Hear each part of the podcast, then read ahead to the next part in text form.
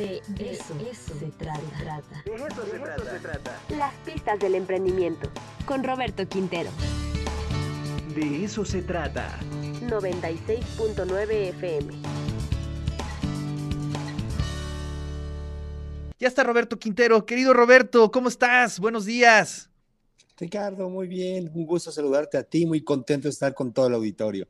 Ahora, ¿desde dónde nos estás este, charlando? ¿Dónde, dónde, ¿De dónde nos hablas? No, ahora sí de Puebla, estamos en Puebla, en un café colibrí, muy contentos, este proyecto poblano. Siempre estás de gira, siempre estás de gira, Roberto.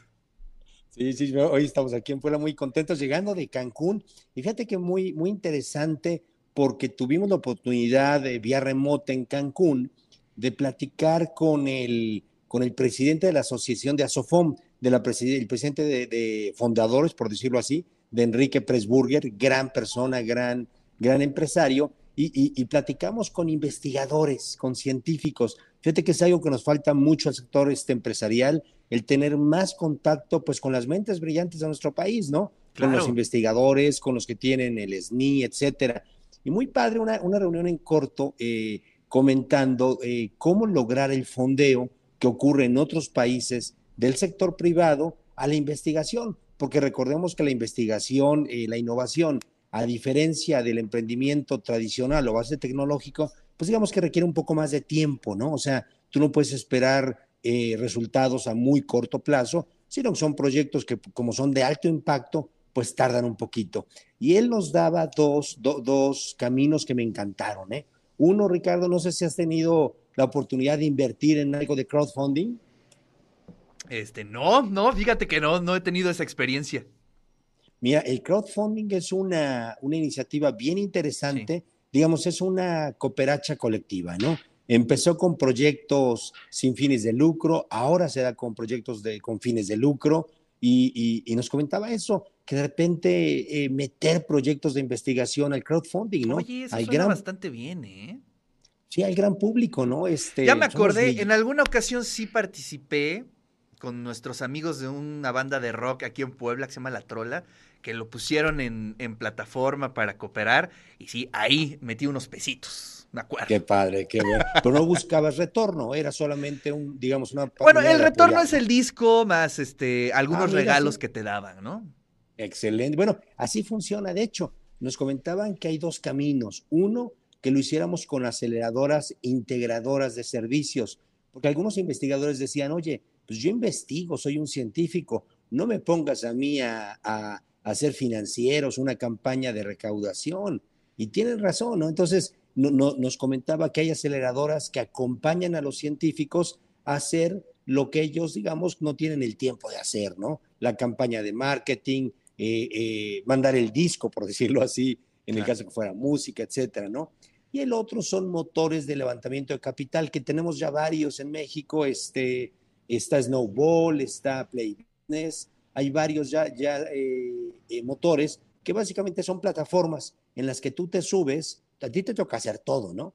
Y básicamente lo que dices es, cuando tú entras a alguna plataforma de crowdfunding, ahí te va a aparecer, ¿no? Este proyecto para investigar no sé qué del agua, ¿no? Y puedes donar o puedes invertir tanto dinero. Entonces, bueno, como muy, creo que las industrias creativas lo han hecho bien acercándose al crowdfunding, sin embargo, la investigación en México todavía no lo hace, ¿no? Y, y, el, y el otro nos hablaba del término en inglés, se llama donations and legal hacks, y él nos daba tres, tres ejemplos, ¿no? El primero, el que conocemos muy bien en México, las convocatorias gubernamentales, ¿no? Es decir, tocar la puerta de los gobiernos municipales, estatales y federales y pedir apoyo eh, o, ya lo hacen, ¿no? Ya lo hacen y si no lo hacen, pues pedirlo en cualquier parte de, México, ¿no? Eh, el segundo, muy interesante, huellas de carbono, nos dio, yo honestamente no dominaba el tema, pero nos dio el ejemplo con Coca-Cola y dos, tres empresas más que ellos por, pues por características de sus procesos, de su industria, generan, eh, eh, bueno, están obligados a huellas de carbono que no pueden invertir, que no pueden este, eh, regresar. Y lo que hacen es contratar empresas, hay ya dos, tres ejemplos en Chiapas, donde la empresa te paga, te paga para que tú, este, en lugar de ellos, de manera subsidiaria, por decirlo así, estás generando huellas de carbono, tú les das los certificados y ellos te pagan. Entonces, pues qué padre, ¿no? Gana el país, digo, gana el planeta, gana la naturaleza y además gana el emprendedor y gana la empresa grandota que no tiene la, posibilidad de generar esas, esas huellas de carbono que, digamos, que le está debiendo el planeta. Y el último, rapidísimo, el SPAC, este Special Purpose Acquisition. Fíjate que es algo que, que tenemos que investigar mucho, es muy nuevo y son modelos eh, eh, de levantamiento de capital para un proyecto de investigación, pero no debes de tener ni empresa ni business plan. Hay, hay, hay dos, tres fundadoras en el mundo que te acercas y le dices, mira, estoy investigando sobre el agua, ¿no? Pero, pero nada más, está en etapa de prototipo y requerimos recursos.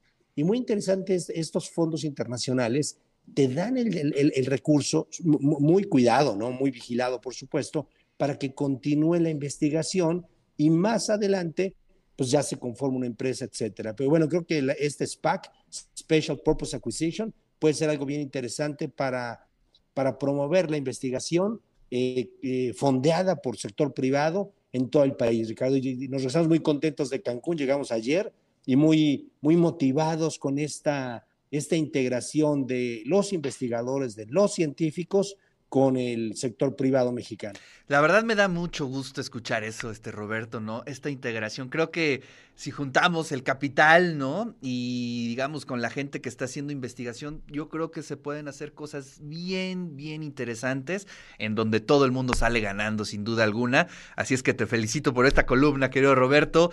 Y pues nos saludamos la siguiente semana. Claro que sí, muchas gracias, abrazo fuerte.